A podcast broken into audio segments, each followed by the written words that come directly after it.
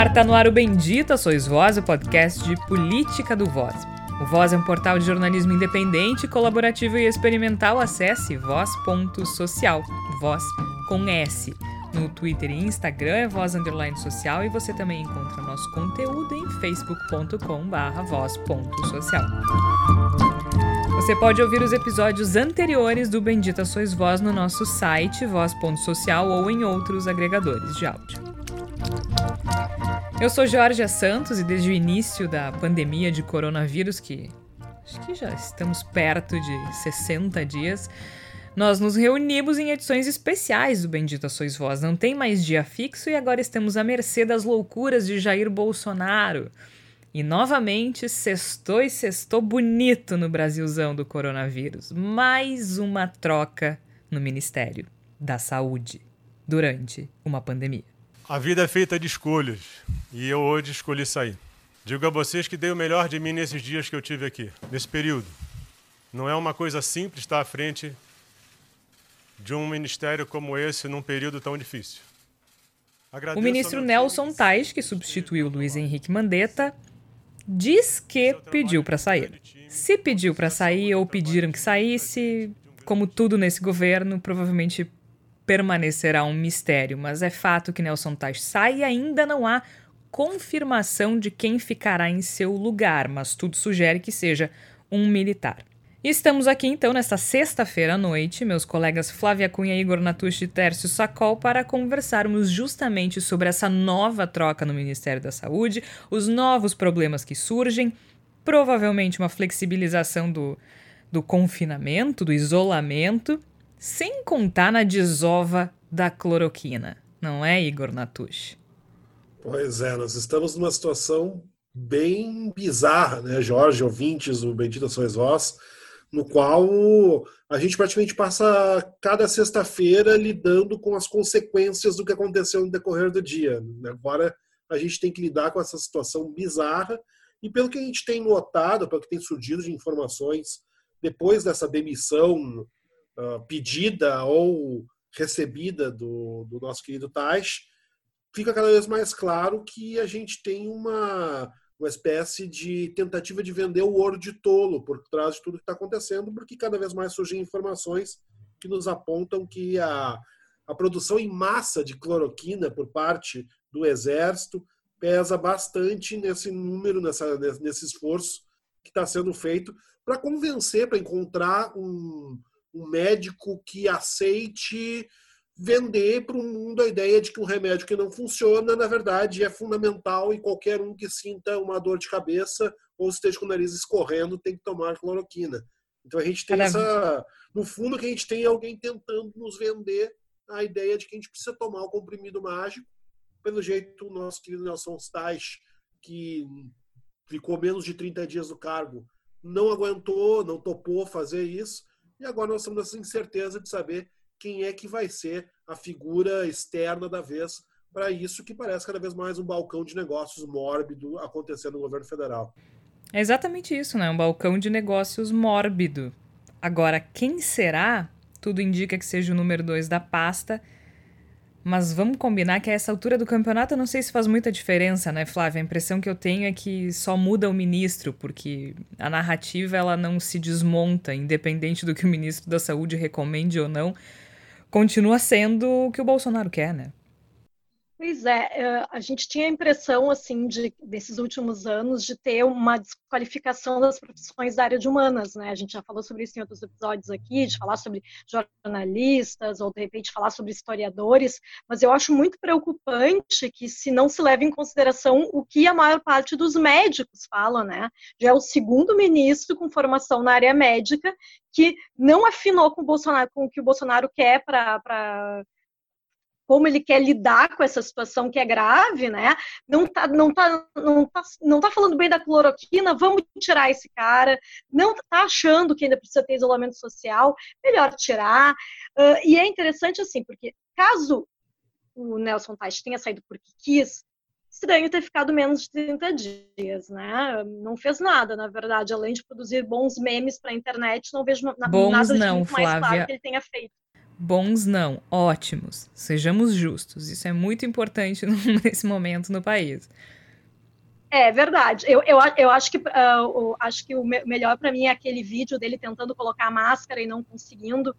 Ah, eu, eu recebi hoje uma figurinha no, é, eu recebi hoje uma figurinha no WhatsApp que, para mim, é o melhor de todos, que é uma fotografia dele normal, escrito ânimo, pessoal. Eu acho que isso retrata. E retrata não só o Taish, como a, o nosso sentimento, né, Tércio? Porque não que a gente gostasse do Taish, mas essa, essa troca constante no Ministério da Saúde é um, é um reflexo da forma como esse governo lida com a pandemia de coronavírus, né? Descaso, simplesmente.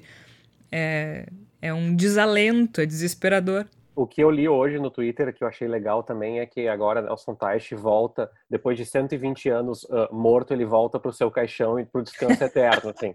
É, mas é, eu pegando o gancho do que a Flávia falou, que eu acho bem interessante isso, é, o que me chama atenção, e eu acho que é um elemento é, é, que não é protagonista, né, mas que está ali, é como parece agora que as entidades médicas efetivamente vão passar a ser mais atuantes, ainda que seja no discurso, na retórica, contra o governo Jair Bolsonaro. É, antes da gravação que a gente está fazendo na sexta-feira à noite, o presidente da Sociedade Brasileira de Infectologia dava entrevista à CNN. agora, um médico diretor da OMS está falando sobre o uso do medicamento. A gente parece ter dado uma guinada, porque eu acho importante dizer isso, né, Georgia, Igor e Flávia. As entidades médicas apoiaram não formalmente, não com discurso, mas uh, nós conhecemos, nós temos familiares, amigos, conhecidos, profissionais de saúde. Uh, Jair Bolsonaro teve amplo acesso, amplo espectro de inserção política na classe médica, né? Grande Muito. parte dos profissionais da medicina apoiaram Jair Bolsonaro. E esses são profissionais que têm um caráter de voz num país tão hierarquizado como é o Brasil, tão é fortemente arraigada a cultura do eu sou superior, a pauta das classes médicas é muito forte. E o fato das entidades estarem se direcionando contra o governo Jair Bolsonaro, para mim, é sim simbólico, não só porque vão dar mais entrevistas para a CNN ou Globo News, não, não é isso. É porque essas entidades vão ter um poder de veto maior e de lobby contra o governo Jair. Eu, eu não sei, a gente falou isso antes do programa, eu realmente não sei para onde aponta o nariz do Jair Bolsonaro, porque ele só faz as coisas onde aponta o nariz, o nariz dele. É, a, a, popularidade que resta dele está derretendo. Eu não achei que fosse possível ele baixar daqueles 30%, ele já despencou é, tá. bastante. Tá. E a minha sensação é que é, vai chegar no final do ano com o desemprego, a soma de mortes, que a tentativa do governo é fazer aquela estatística por milhão, que é uma estatística cruel, criminosa, é, que causa repúdio, então, o governo, para mim, já acabou há muito tempo. A questão toda é o decreto, né? É se ele vai pro caixão junto com Nelson Teich ou não. A, a história de fazer o cálculo por milhão é uma coisa impressionante, porque um repórter perguntou para ele, no cercadinho, né? Perguntou pro Bolsonaro uh, como é que ele via o fato de a Argentina ter 300 e poucos mortos e o Brasil, uh, no momento da pergunta, mais de 13 mil. E ele falou: é só fazer o cálculo por milhão. Né? E a Suécia? A Su... Ninguém fala da Suécia. E isso aí, claro, tá escolhendo a Argentina porque é um país que tá caminhando pro socialismo. Faz o cálculo por milhão e dá a mesma coisa. Uh, não. Né? E isso é interessante. Qualquer coisa que ele diga, tu desmonta em um segundo com muita facilidade. Né? Ele mente o tempo inteiro. Uh, aliás, se fizer o cálculo por milhão, a Argentina continua tendo infinitamente menos e a Suécia mais do que o Brasil. Uh, o grande modelo de inspiração do Bolsonaro. Mas eu queria voltar um pouquinho numa coisa específica que tu disseste, Tércio. É, sobre o posicionamento das entidades médicas diante, primeiro, da troca do Mandetta, a gente não pode esquecer isso, porque foram super. Uh, se posicionaram contra a troca do ministro Mandetta, que, bem ou mal, apesar de fazer parte do governo que fazia eh, vinha se posicionando de uma forma adequada e decente com relação a isso. E agora, com relação à saída do Taishi, não só isso, né? Com relação às, às agendas do Bolsonaro, principalmente a flexibilização do isolamento e a forçação de barra com a coisa da cloroquina. E aí tu disse assim, ainda que seja no discurso. Eu acho que o discurso é o mais importante nesse momento. Porque esse governo, todas as estratégias desse governo, elas, elas são construídas em cima de uma narrativa. né?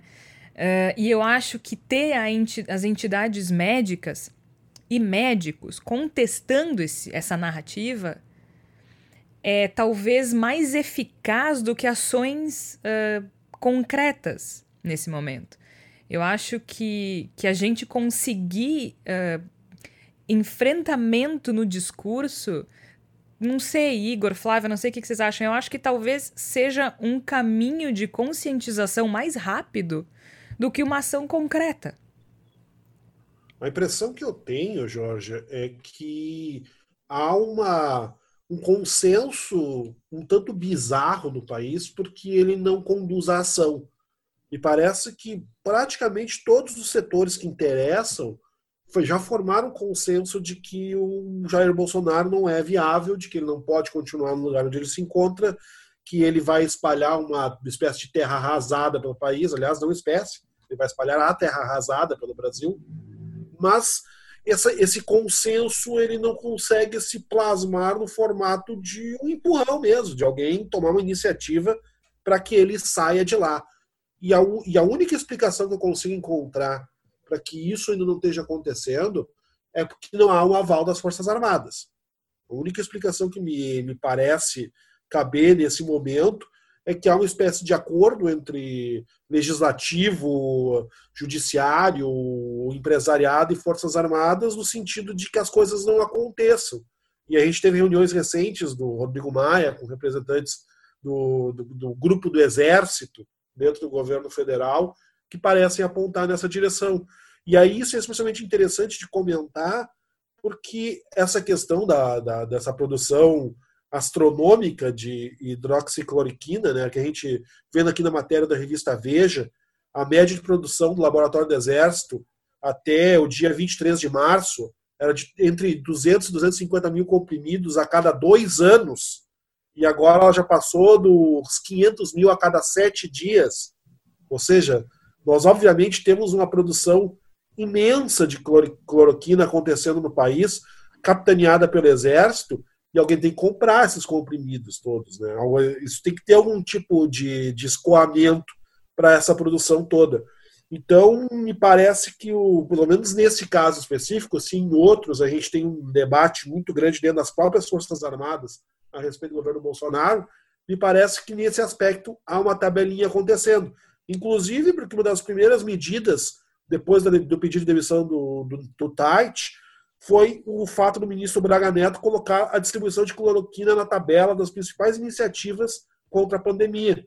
Ou seja, junto com, com a abertura de leitos de UTI, junto com os equipamentos de proteção individual, com os testes, com a vacina, junto disso tudo, uma das prioridades do governo federal nesse momento é enfiar cloroquina na garganta das pessoas. Mas uma coisa, Isso. né, Igor, que é que é, eu fico pensando na ponta, né? A gente já tem pessoas, já conhece pessoas hospitalizadas, conhece pessoas que têm em cidades que estão com incidência de casos. E eu fico pensando o profissional que é o médico do hospital lá na ponta, com um protocolo de saúde que diga, olha, tu tem que aplicar.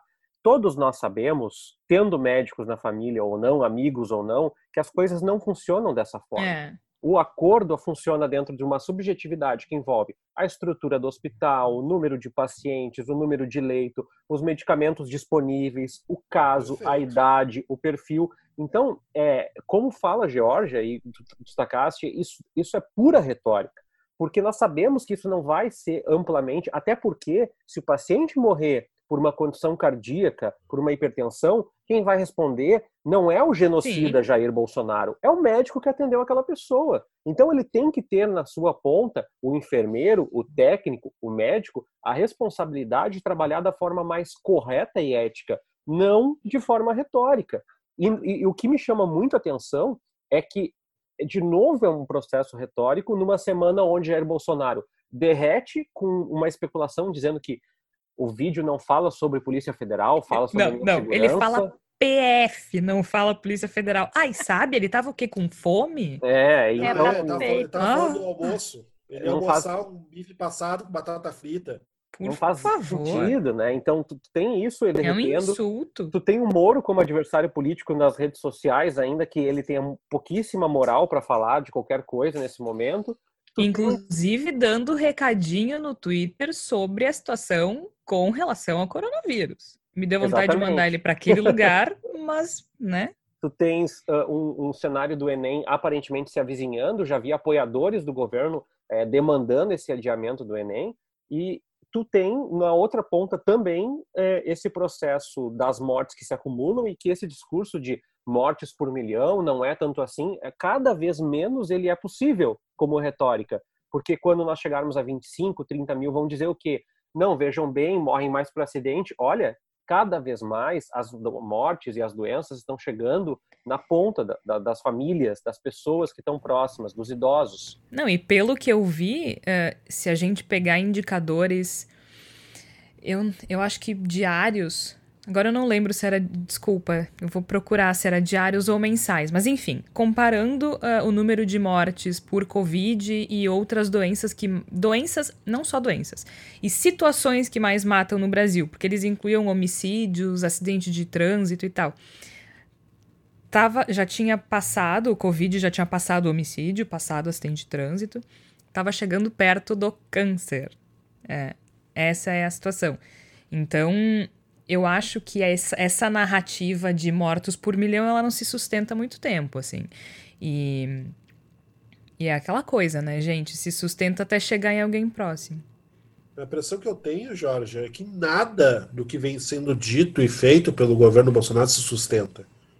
Não, é, Na verdade, é... nem ele se sustenta mais. É, entendeu? exatamente. Eu acho, eu acho que está chegando uma situação que ele está se liquefazendo diante dos nossos olhos, e nem assim as instituições desse país agem para tirar esse homem do poder. E, e eu não sei Meu Deus, ele não tem a menor condição de ser presidente. E, eu não sei e, o que, menor... que vocês acharam o que, que, vocês acharam da medida provisória, aquela que livra o agente público da punição na pandemia? Uh, eu achei muito uma tentativa de se proteger, né? Não sei se exatamente nessa é? questão da cloroquina, mas assim, ah, se não tiver má fé, não acontece nada. Já é para tirar o da reta, né? Qualquer coisa para tentar evitar qualquer tipo de punição que possa ter uhum. por uma má conduta, né? Mas eu, também, eu acho que é bem isso.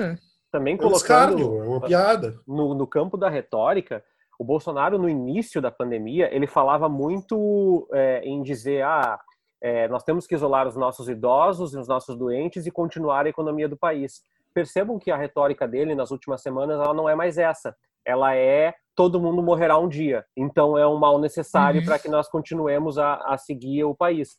Ou seja, é todo mundo morrerá um dia e 70% vai ser infectado independente do Isso, que eu faça. É, essa é a, a nova né. A da coisa. É. Então, é. dentro dessa, dessa proposta, ela legitima o assassinato, o extermínio em massa. É o, é o pressuposto de que esse é o preço para que a economia não pare. E aí Sim. ele evoca a fome como se não fosse uma responsabilidade do próprio governo dele, como se a economia derretendo e a confiança não tivessem a ver com o ministério mais asséptico de economia que nós poderíamos ter dentro desse contexto atual. Então, é, essa, eu, eu acredito que a retórica continua sendo a arma que o Bolsonaro tem, mas eu tenho dúvidas sobre o quanto efêmero vai ser, quando o defensor dele, que vai com a bandeirinha para frente do Planalto, não tiver emprego, tiver com pessoas doentes na sua família e também não tenha nenhuma perspectiva de futuro olhando que o dólar está mais de seis reais. É, é, é e tem é uma questão, né, Tércio? É muito difícil sustentar, especialmente pela velocidade com que as coisas acontecem nessa pandemia. A gente não está falando. É, esse cenário que tu está traçando aí não é lá para o final do ano. Nós, hoje, sexta-feira à noite, Sexta-feira, dia 15 de maio, tá? De noite, foram informados há pouco o número de casos. Foi informado há pouco o número de casos das últimas 24 horas. O Brasil tem hoje 15.300 casos, tá? Oficialmente confirmados. A gente, de novo, né? Subnotificação. 824 mortes registradas em, em 24 horas. Quando morriam 500, 600 pessoas por dia na Itália, a gente assistia o, o, o jornal na TV eh, com espanto, com pesar, com dor. Era, a gente se assustou com aquilo, a gente se trancou em casa por causa daquilo. E agora morrem mais de 800 pessoas por dia no Brasil e não se toca nisso, né? É normal, faz parte, e essa é a narrativa do governo. O que acontece? Ele tá apegado numa narrativa agora que é a seguinte: não tem nada que o governo possa fazer para impedir a contaminação e as mortes. É isso que ele está dizendo. Isso, e é uma narrativa que ela vai mudando numa lógica de apagamento de incêndio. A cada, Total. a cada momento que o foco de incêndio se manifesta em uma determinada direção, ele muda a retórica. Quando a questão é a pressão dos setores econômicos, ele tenta criar ele um muda. argumento que faça com que as pessoas voltem a trabalhar imediatamente. Quando as mortes se tornam muito numerosas e, e se torna obsceno fingir que elas não existem, muda a retórica muda para, bom, agora sabe como é que é, né? Tipo, todo mundo vai morrer, a gente não tem o que fazer. Porque é aquilo que a Flávia que falou. Esse, o decreto que a Flávia fala é bem isso, é tirar o dele da reta. Porque se ele tá dizendo no microfone, se ele tá dizendo no microfone, eu não sou, eu sou Messias, mas não faço milagre, ele tá dizendo que não tem nada que ele possa fazer para impedir que as mortes aconteçam. Qualquer pessoa que se informe não precisa ter acesso à internet. Né? Qualquer pessoa que assista o Jornal Nacional sabe que há inúmeras medidas que um governo pode tomar para minorar os danos da pandemia de coronavírus em vários setores da nossa sociedade, seja do ponto de vista da saúde em si, da, da proteção da vida ou até da proteção da economia. Ah, mas não adianta. Aí vem o segundo argumento: não adianta isolar porque todo mundo vai pegar. 70% vai se contaminar. Bom, há muita diferença entre 70%, supon, suponhamos que seja certo que 70% da população será contaminada, há muita diferença entre 70% se contaminar ao mesmo tempo e ao longo de vários meses. Uh, então ele, ele, ele ignora as coisas mais básicas, que é não colapsar o sistema de saúde, né? não colocar em risco a vida das pessoas sem necessidade, e uma série de coisas. Então, é, é, bem, é bem na linha desse decreto que a Flávia disse.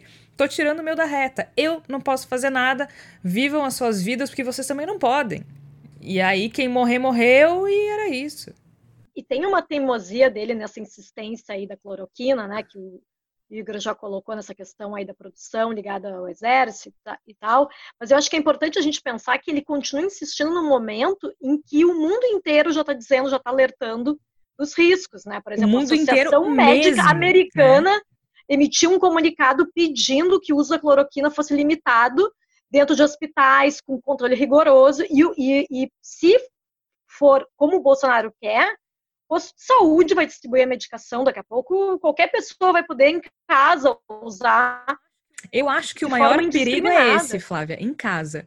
Porque eu, eu não acredito que os médicos receitem a cloroquina, mesmo que entendam que ela possa ser uh, benéfica para o paciente. Agora, em casa, é nem Neusaldina, meu. E o uso da cloroquina. É, eu, eu já vi algum, eu vi alguns relatos de pessoas que, que uma época estavam tentando comprar em farmácias uh, sem nenhum tipo de orientação para se proteger do uso, né? Uh, então isso aí já estava acontecendo. Como uma medida gente... de, é, de profilaxia. É, porque é, o Brasil é muito conhecido, né, por, pelo uso indiscriminado de medicação pelas pessoas, né? As pessoas às vezes têm dificuldade de ter atendimento médico e começa a automedicação generalizada, né? E aí, num momento como esse, uh, gravíssimo de saúde, né, existem alguns estudos já preliminares falando que em Manaus parece que alguns pacientes que morreram em casa teria sido pelo uso indiscriminado de cloroquinas, pessoas com histórico cardíaco tomaram e acabaram morrendo em casa. Eu falei para vocês, acho confirmado. que num dos primeiros que a gente gravou, que logo no início, assim, a minha mãe foi na farmácia, ainda não estava isolada completamente, e viu um cara perguntando pela hidroxicloroquina, a farmacêutica uh, na hora achou estranho, porque, né, um remédio usado para questões bem específicas. A moça do balcão nem sabia o que era, foi procurar no sistema e a minha mãe ficou com a pulga atrás da orelha porque de manhã ela tinha ido ao médico e o médico dela havia dito assim: Pois é, acho que demora para ter vacina, remédio é mais fácil de aprovar. Uh, já tem alguns estudos sobre um remédio que se chama hidroxicloroquina. E ela, né, ele falou para ela isso antes dessas discussões todas, lá dois meses atrás. E ela, naquele dia, ela nunca tinha ouvido falar nesse remédio. O médico tinha falado para ela, ela foi na farmácia, já tinha um cara lá comprando. E ela ficou com aquilo, mas eu ouvi esse nome. Aí que ela se deu conta que era o nome que o médico dela tinha falado, né, né que estava em estudo. Isso dois meses atrás. Agora, tu imagina com esse troço indiscriminado se acumulando aí nos postos de saúde, nas UBSs e tudo mais, nas, nas unidades básicas de saúde. Tem um outro componente, né, G, Flávia, Igor, que essa semana saiu, que é um artigo é, um artigo meio criptografado aí do, do, do Mourão no, no, jornal Estado de São Paulo, mas que Desculpa, é um... tu falou criptografado, eu pensei em psicografado. eu disse, o que, que o Tércio tá falando? Mas é, é, que aquele, aquele texto que a gente faz na, na redação do colégio, que a gente fala, fala, fala e não diz nada, né?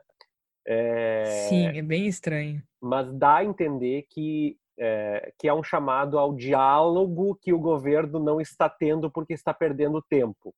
Basicamente é isso. O que para mim soa muito como Michel Temer dizendo: Eu estou aqui. É, é, é. eu achei também. A minha então interpretação desse, desse, dessa, desse texto do Mourão é que ele não é um recado voltado ao Bolsonaro, é um recado voltado às Forças Armadas. Me parece que ele está falando com o setor que está mais dentro do governo e dizendo: não, concordo que nós temos que manter a ordem, concordo que é importante buscar esse diálogo. Ele tá, me parece que ele está falando como Michel Temer para um setor bem específico que está ligado ao governo federal. Essa foi a impressão é. lendo o texto. É, e, e eu só acho eu... que tem uma. Diga, Tércio. Não, não, e aí eu acho que isso tudo é um caldeirão de coisas, né?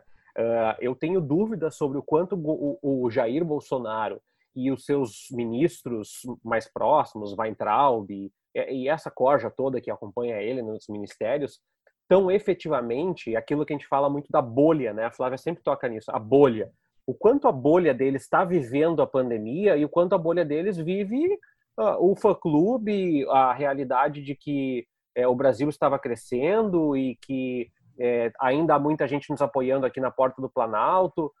É, é, eu tenho dúvidas sobre o quanto o presidente conseguiu se deparar com isso, porque o Mandetta, a despeito de toda a propaganda política que pessoal que ele está fazendo agora, e, e, se preparem porque vem aí Mandetta 2022 ou como governador certo. ou como presidente, e vem forte, né?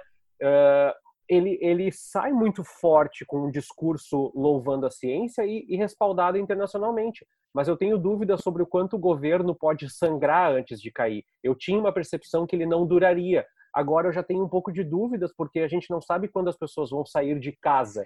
E isso tem muito a ver com a vitória do Bolsonaro pessoal. Tem. As pessoas ficarem em casa com, com medo, uh, isso é limitador do protesto contra Jair Bolsonaro. Eu me questiono só porque eu tenho dúvida com relação à a, a, a, saída institucional que a gente tem, tá? A, a alternativa institucional que é o impeachment. Me parece que a gente chegou num ponto que eu não, eu não sei se tem algo mais que ele possa fazer para provocar isso. Sabe? E aí, quando, quando chegar numa situação, num momento insustentável, o Brasil vai estar tá em colapso, as pessoas vão estar tá morrendo mais do que já morrem agora.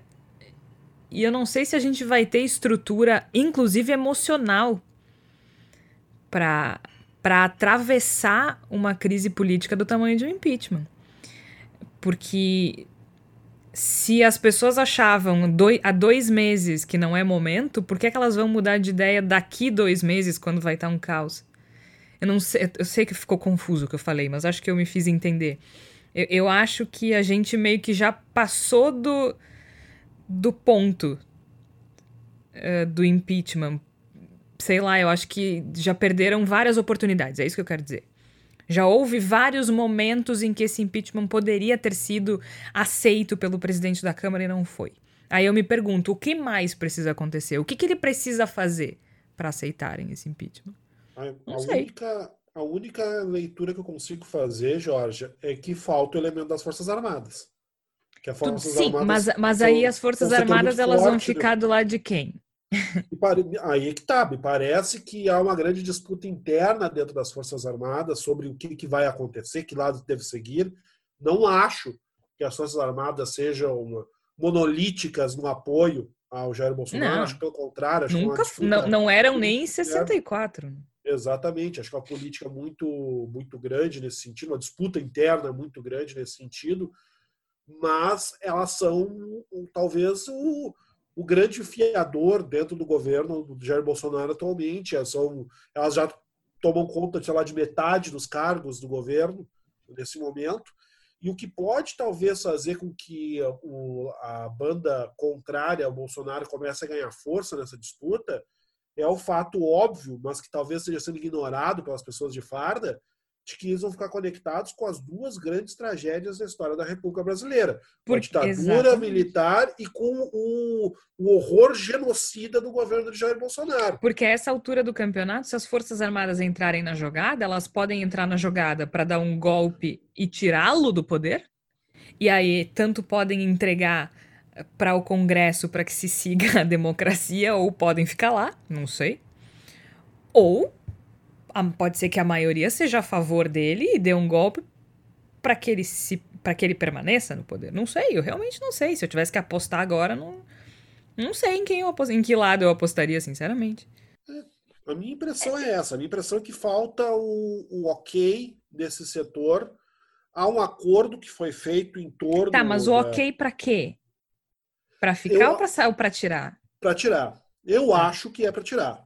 A minha impressão. Eu é espero que seja. É, porque, porque não tem nem sentido. Por que, que tu vai querer manter Bolsonaro? Eles nem precisam manter o Bolsonaro. Não, não há sentido. Mas, é, mas aí que tá. O manter que eu digo. Manter o manter que eu digo não é manter o Bolsonaro. É ficar lá com o comando. Mas eles vão é, ficar de qualquer sentido. maneira. O vice é o Morão. Não, mas eles podem, eles podem tirar e, e, e dar uma continuidade diferente, né? É a, minha, a minha, impressão, a minha impressão é que tem há, há uma tentativa de, há um acordo, na verdade, uh, entre os, os, setores que formam as, as tão propaladas instituições brasileiras que formaram um acordo no sentido de vamos tentar levar até onde dá e é um acordo que ninguém quer dar o passo de rompimento. É. Maia não, que... quer dar, não quer romper, aceitando o pedido de impeachment. O, o Judiciário, na figura do Supremo Tribunal Federal, não quer romper, determinando o afastamento do presidente Bolsonaro. E as Forças Armadas são a, o, o, o setor que precisa dizer: ok, cansamos, façam é. o que tem que ser feito. É que tem Essa é uma leitura que é muito complexa, na verdade. Tem, tem é, muito, não, acho que faz eu, muito eu, sentido. Eu tô rindo eu tô porque a gente tá basicamente. Complexa, né? Eu tô rindo porque a gente tá basicamente depositando nossas esperanças nas Forças Armadas. É, eu nem diria que as esperanças, parece que é só. É, é, é, é, o pino que falta encaixar. Tem o xadrez, né? Que eu acho que também. eu não estou defendendo o Rodrigo Maia, eu quero deixar bem claro né, para os ouvintes. Eu não estou defendendo o Rodrigo Maia. Mas o ponto é isso que... várias vezes, só para garantir. O Rodrigo Maia, é, ele é um calculista político. A gente pode até não gostar dele, e, e, acho que ninguém gosta, né? Nem a família dele deve gostar dele, mas ele é um calculista político no sentido de que é, ele, ele dificilmente dá um passo sem saber todas as possibilidades que aquele passo pode repercutir para ele. É, ele a é prova, muito inteligente, ele já mostrou isso várias vezes. A prova de que ele, como um parlamentar irrelevante em relação ao número de votos, é, passou a ter na escadinha de poder do Brasil um cargo absurdamente relevante, né? Então a minha sensação é que o Rodrigo Maia faz um cálculo toda semana, tem uma calculadora ali é, na sua mesa que ele faz o cálculo de assim: quanto de poder ainda emana desse governo decrépito e quanto eu posso ganhar impacto social, político com isso. É, porque, porque é, é assim, aquela ó. bala de prata que daqui a pouco, se ele faz o impeachment agora e porventura o Bolsonaro ainda tem orçamento para comprar parlamentares, esse impeachment uhum. nunca mais vem. Não, e tem uma coisa, né, Tércio? Vamos pensar no, na última vez em que houve um impeachment nesse país. Lá atrás, três anos atrás. 2016, a gente tem o impeachment da Dilma, uh, que eu acho, e aí não é uma opinião pessoal sobre o governo Dilma, é uma opinião fria e pragmática, calculista, uh, colo me colocando no lugar da oposição. É uma, foi uma burrice. A oposição, o PSDB principalmente, teria sido muito mais forte na eleição subsequente se tivesse deixado a Dilma sangrar até o final. Essa pode ser uma escolha do Rodrigo Maia nesse momento. Deixa ele sangrar até se esvair, que ele não tem apoio. A questão é se quando chegar esse momento, a gente vai ter estrutura social, porque aí não é só uma crise política financeira, a gente vai ter gente morrendo aos montes, né? É essa a minha dúvida. Agora, no final das contas, eu acho que quando se trata de Bolsonaro e das decisões que ele toma, Flávia, ele só está preocupado com o que passa na cabeça dele e o que as vozes da cabeça dele dizem. Porque ele ignora todos os conselhos, ele ignora a ciência, ele ignora os médicos, ele ignora o mundo. Nem o Trump consegue ser tão boçal quanto ele. E, e, e as respostas são sempre vazias. Eu li no Twitter hoje uma coisa que eu achei muito interessante. O ex-governador do Rio Grande do Sul, Germano Rigoto, disse algo que me chamou a atenção. Abre aspas. A queda de um segundo ministro da Saúde no meio da pandemia só mostra o erro da interferência em questões técnicas e da ciência por quem deveria fortalecer seus ministros e liderar as ações indicadas por eles. Bolsonaro faz o contrário. Só falta o Bolsonaro acumular a presidência com o cargo de ministro da Saúde. Fecha aspas é, é, é, é, isso mesmo, tipo, né? Só falta. Lembrando que o, o Rigoto foi candidato a vice do Meirelles na última eleição pelo MDB. Eu achei essa avaliação muito adequada, assim, porque ele basicamente quer lá no Ministério da Saúde uma pessoa que aceite se submeter ao que ele acredita que é o melhor, independente das recomendações das autoridades de saúde e especialistas. É, eu gostaria que tivesse, né, da mesma forma que durante a campanha política ele falou que não ia falar sobre economia porque ele não entendia de economia, adoraria que agora ele dissesse não vou opinar sobre a área da saúde porque não sou médico e coloquei como ministro da saúde alguém que eu, quem eu confio, né? Não sei se vocês lembram que ele tinha essa esse discurso de que colocaria no cargo Sim. as pessoas por questões técnicas, né? Então, assim, é, é, é uma, uma piada pronta isso nesse momento, né? Exatamente as pessoas técnicas, as pessoas que defendem o que os órgãos de saúde, a OMS e qualquer outro, a gente vê, todos os países estão fazendo isolamento social, em sua grande maioria, os países não estão dizendo que já foi encontrado o medicamento que é a cura milagrosa, mas Jair Bolsonaro, que é uma pessoa muito sábia, né, ele, ele descobriu isso. Aí ele descobriu que é, que é a cloroquina, e se nem o Trump mais está defendendo, não, isso aí é bobagem, aqui no Brasil vai dar certo. Né? Então, assim, a gente está indo, a, a, a, imagem que me, que me vem é aquela coisa do trem desgovernado, né? É. O Bolsonaro está ali e ele está ali de maquinista e ele não larga e ele não pede ajuda, pede ajuda só para os filhos, né? E, e, me parece assim, o que, que o exército está pensando nesse momento? Não sei. Uh, tem, uma, tem uma certa dúvida se os, os generais, uh, na sua maioria ali, realmente gostam da figura desse capitão que foi tão controverso, que saiu meio pela porta dos fundos, ressurgiu na política. Não sei se ele é a figura que os generais gostariam que estivesse no poder. Né? Mas eu acho que eles estão ainda, como, como vocês já falaram, né? Estão ali esperando também o que, que vai acontecer, eu acho, né? Uh, só que eu realmente não sei até que ponto a gente tem fôlego para continuar no meio desse cenário com um presidente assim e que ainda por cima a gente tá, a imagem do Brasil está cada vez pior no exterior, né? Uh, a gente sabe que a cada bobagem que ele fala aqui repercute internacionalmente de uma forma muito negativa. Né? Então, eu, eu acho que realmente assim a gente tem que pensar cenários em que, se a gente não pode contar com as instituições, o que, que a gente vai fazer, né? Eu, eu realmente acho que a gente volta e meia, a gente volta para esse mesmo lugar, né? Que é o que, que a gente vai fazer. Eu realmente não sei. É, e, e a, hoje falaram na, na, na, Globo News, a Globo News tem feito uma cobertura, a CNN também, uma boa cobertura dos fatos e, e alguém comentou que foram 28 dias perdidos com Nelson Teich, o Ministério da Saúde. E eu discordo fortemente disso. Eu acho que foram 28 é. dias de estagnação e que estagnação é melhor do que retrocesso.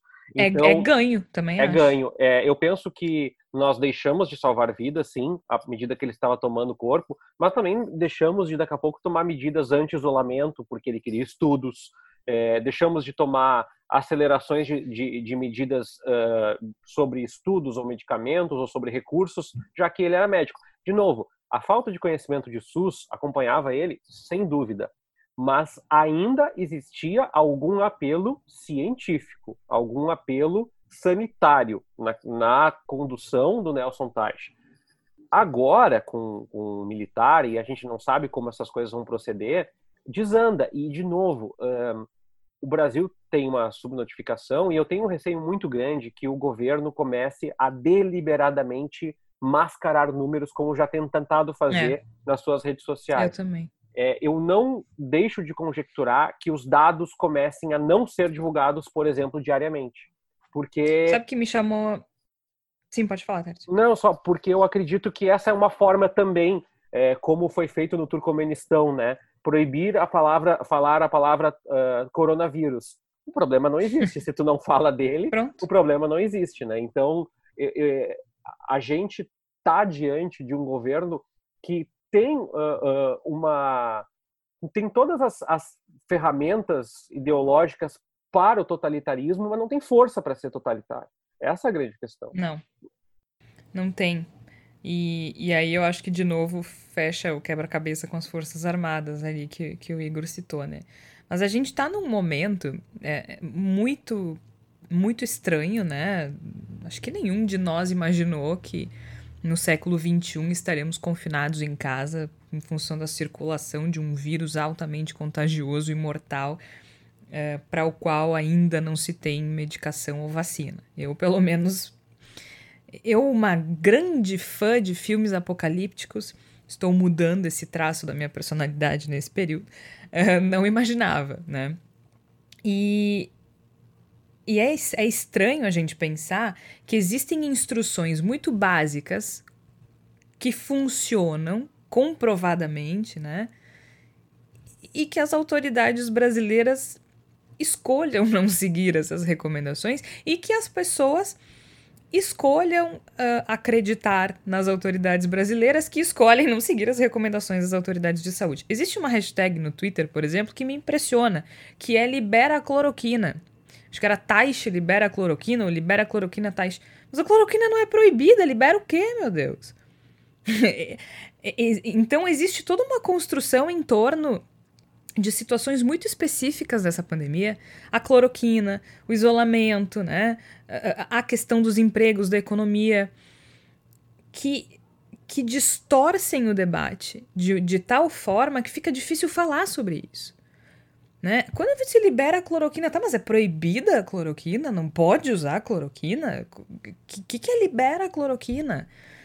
Por que é que precisa ser um protocolo obrigatório? Se, exi se ela é uma alternativa. Por que tornar obrigatório? Qual é a lógica disso, se não uma lógica. Aí não vou fazer suposições aqui.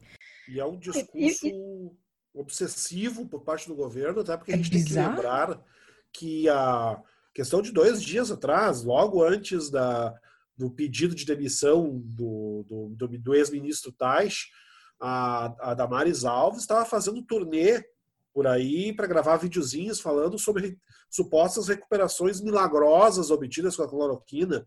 A cloroquina Aliás. Igor, a Damares estava fazendo foto com, com o símbolo, ela, a primeira dama, não me lembro mais quem, com o símbolo do demônio.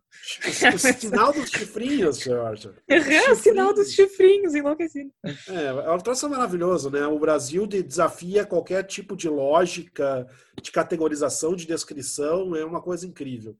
Mas, de qualquer maneira, se percebe como, é, nesse momento, a política, entre aspas, de saúde de Jair Bolsonaro e do seu governo é vender o comprimido e, é ela, e, e, ela é tão, tão poderosa, tão prevalente, que ela faz com que outros ministros que não têm absolutamente nada a ver com a saúde se engajem numa espécie de, de, esforço uh, multissetorial no sentido de convencer as pessoas de que qualquer um que tenha uma tosse, que esteja com pouco fôlego, com o nariz entupido, tenha que consumir a maldita da cloroquina. Que no e é, é triste. Porque... É triste, assim, tipo, vamos pensar numa lógica, sabe? Existem centenas de países no mundo, tá? Aí só no Brasil descobriram que a cloroquina vai salvar a vida das pessoas. Aqui a gente descobriu. Ah. Correção. No Brasil e na Venezuela Ah, porque... quer dizer então que vão transformar o Brasil na Venezuela? Exatamente. Porque o Maduro está endossando a FUNA. Porque o grande estadista Nicolás Maduro, né, o exemplo né, de, de um governante de direita, um governante conservador. conservador. Né? Ele, um ele está cidadão lá. de bem. Igor, Isso, né? exatamente. Ele está lá neste momento discursando fortemente, fazendo a defesa apaixonada da cloroquina.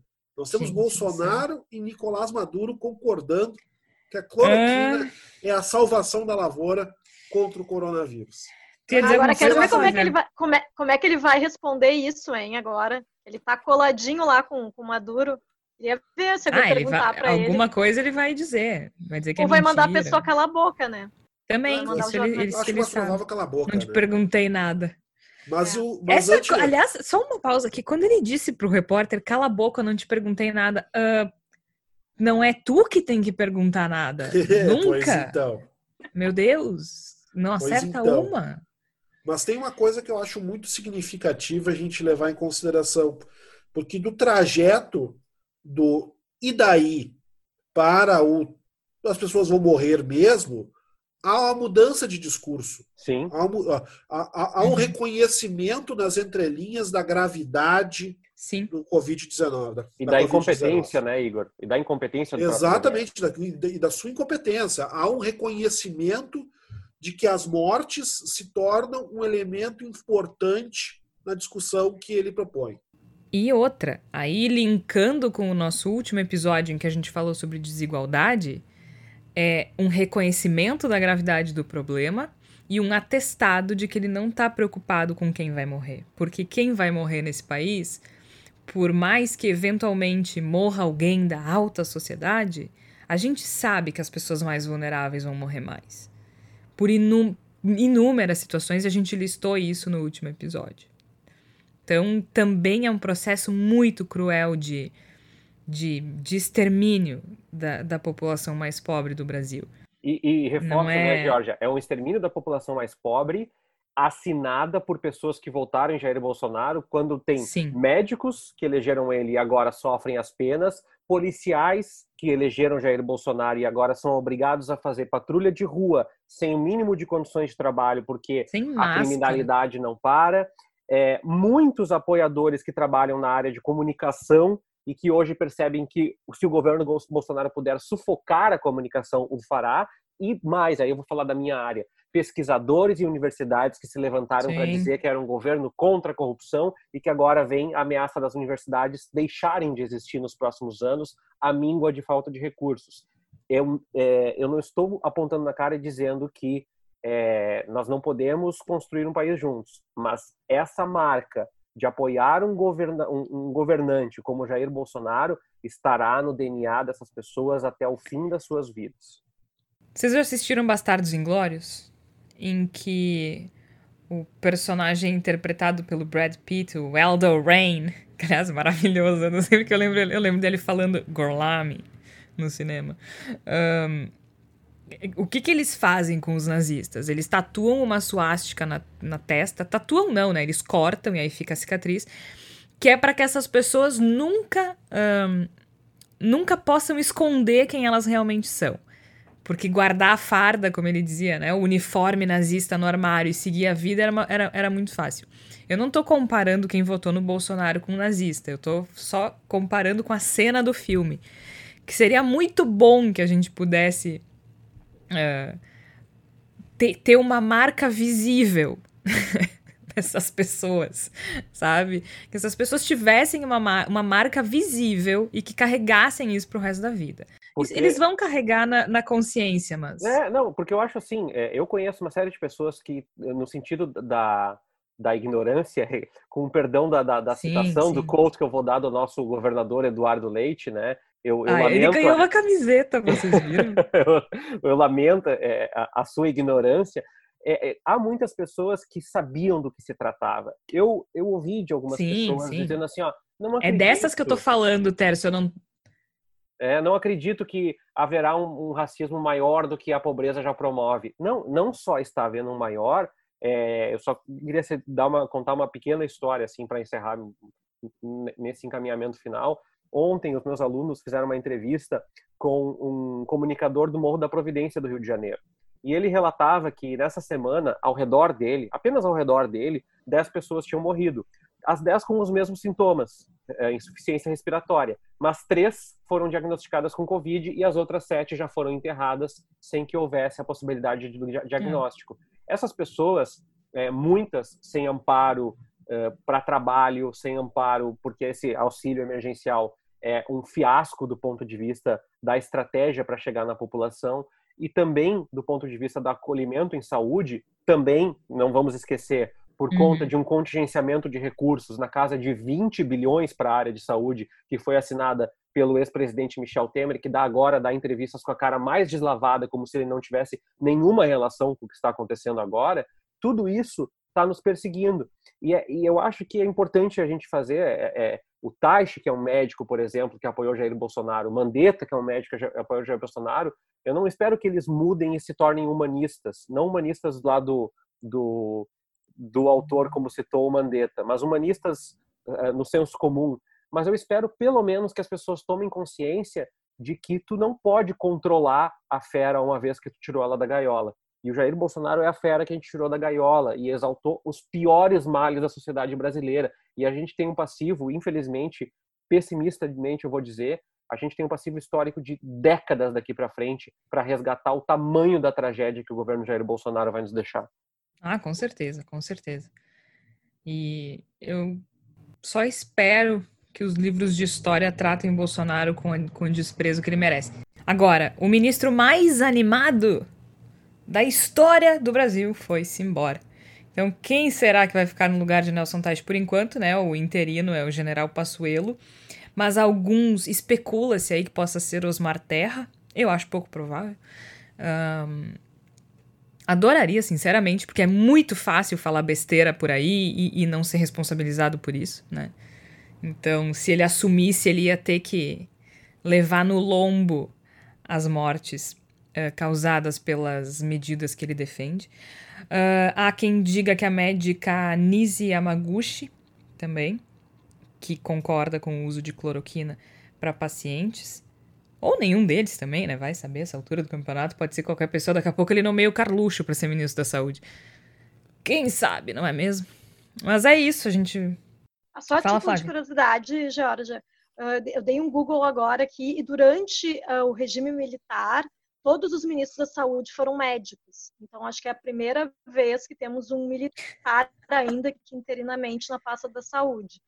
Então, assim, a gente percebe que a situação está pior nesse momento do que era lá naquela época. Naquela época, acho que os militares daquela época ouviam mais a saúde, a, a ciência, pelo jeito. Né? A história se parece ao menos. Eita coisa.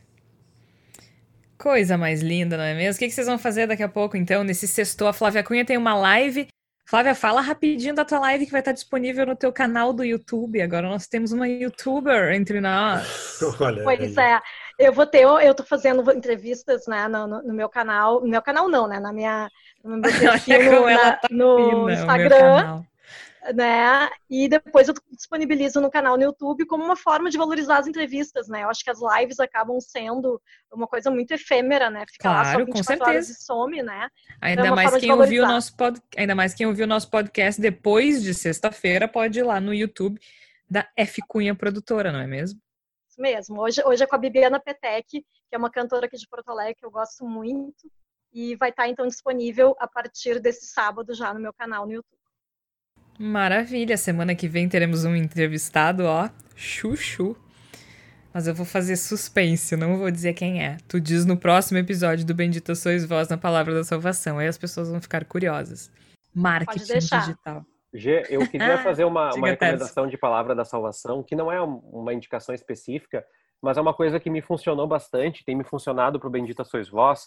É, não sei se faz, funciona para todo mundo, mas eu assino a Matinal Jornalismo, que é uma newsletter ah, de, de notícias aqui de, do Rio Grande do Sul, aqui de Porto Alegre, e eu queria incentivar as pessoas a assinarem newsletters uh, também para que tenham guardado, às vezes, no seu e-mail, referências. Na matinal eu consegui registrar no meu e-mail quando a pandemia ainda não tinha casos no Rio Grande do Sul e como isso foi ah. registrado ao longo do tempo, né? Uh, então, eu, eu acho muito legal. Uh... É, realmente é uma maneira boa de, de marcar esse tempo, né? Uhum. Ainda mais hoje que o Rio Grande do Sul registrou somente hoje 606 casos. O que nos dá um indicativo de que é, o Osmar Terra, mais uma vez, está manipulando informações, mentindo descaradamente e ganhando espaço é, em veículos de comunicação como não deveria ganhar. Então, eu queria dizer para as pessoas é, assinar newsletters também, porque os jornalistas se esforçam muito para fazer newsletters, dá um trabalho do cão fazer essas coisas. Então, é, se você tem um assunto que você gosta, sei lá, um veículo de comunicação local, regional, nacional, internacional, assina, confere, porque tem ajudado a guiar um pouco do raciocínio, assim, entender um pouco dos prazos. Boa, bem legal. Bem, inter... bem, bem lembrado mesmo, Tércio. Acho que é uma forma boa de se informar, fácil, simples e a gente valoriza o trabalho do jornalista. E realmente, claro que eu falei dos casos no Rio Grande do Sul, mas é um dado interessante, porque é um aumento de transparência por parte do governo de incluir os testes rápidos na lista. Então não significa que a gente teve um aumento enorme de um dia para o outro, e sim que o governo passou a liberar o resultado dos testes rápidos antes de passar pelo laboratório do estado. E aí a gente consegue ter uma ideia mais aproximada dos casos que, que efetivamente estão em andamento aqui no Rio Grande do Sul, que está fazendo estudos muito interessantes. Uh, que agora está sendo replicado em outras partes do país, né? Mas é um estudo que indica que para cada caso confirmado a gente tenha 10 não notificados. Então uh, fica aí o recado. Eu hoje vou fazer hambúrguer e vou rever, começar a rever a família Soprano. E tu, Igor Natucho, vai cestar como? Eu pretendo cestar com cerveja, amendoim, um arquivo de Word aberto tentando escrever alguma coisa. Muito bem. Todos felizes. A Flávia Cunha fazendo live. E Tera, se tu vai assistir Food Network hoje também ou não? Não, eu vou trabalhar, mas depois eu vou assistir série de comédia, porque o dia já foi pesado o suficiente. É, precisa, né? Eu comecei a assistir uma série que é.